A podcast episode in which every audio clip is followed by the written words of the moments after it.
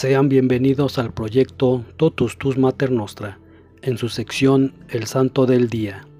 Hoy 6 de septiembre conmemoramos a Santa Vega. Vega, también conocida como Vegue, nacida en 615, fallecida el 17 de diciembre de 693.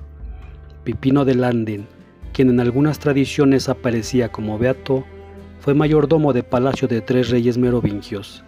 Estuvo casado con Ida, que también popularmente era tenida por beata, y dos de sus hijas aparecen en el martirologio romano, Santa Gertrudis y su hermana mayor Santa Vega. Gertrudis se negó a casarse y llegó a ser abadesa poco después de haber cumplido 20 años. Vega, en cambio, contrajo matrimonio con Ansegisilo, hijo de San Arnulfo de Metz, y pasó casi toda su vida en el mundo. Fue la madre de Pipino de Geristal, el fundador de la dinastía carolingia, Martín de Laón y Clotilda de Geristal, que se casó con Teodorico III. Después de la muerte de su esposo, Santa Vega construyó en el año 691 en Andene, a orillas del Mosa, siete capillas que representaban las siete iglesias de Roma. Las capillas estaban situadas alrededor de una iglesia. La santa fundó allí mismo un convento y lo pobló con religiosas de la abadía que su hermana había gobernado en vida. Más tarde, dicho convento se convirtió en una casa de canonesas, y los canónigos regulares de Letrán conmemoran a Santa Vega como miembro de su orden. También las bellinas de Bélgica la veneran como patrona. Santa Vega murió cuando era abadesa de Andene y fue sepultada allí. La iglesia en el Beaterio de Lalier tiene una estatua de Santa Vega de pie por encima de la inscripción, Santa Vega, nuestra fundadora.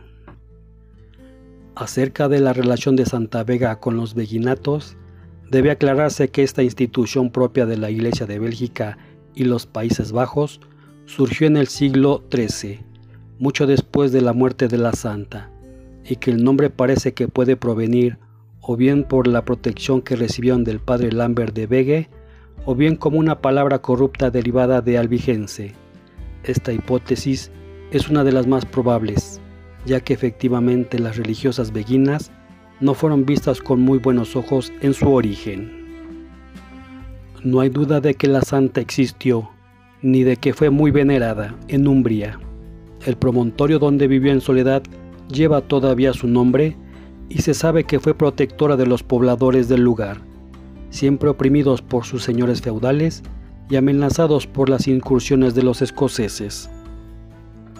Este día también conmemoramos a San Artor, San Auguberto, San Agustín de Sens, Santa Beata, San Cagnodaldo, Santa Consolata, San Cotido, San Eleuterio de Espoleto, San Eugenio de Capadocia, Santa Eva de Dereux, San Frausto de Siracusa, San Félix de Champaña, San Frontiniano, San Gandulfo, Santa Imperia, San Macalín, San Magno de Fusén, San Onesíforo, San Petronio, San Porfirio de Éfeso, San Sanctiniano, Beato Bertrán de Garrigues, Beato Diego Lorca, Beato Felipe Llamas Barrero, Beato Liberato del Loro Picenso, Beato Pascual Torres Lloret, Beato Vidal Ruiz Vallejo.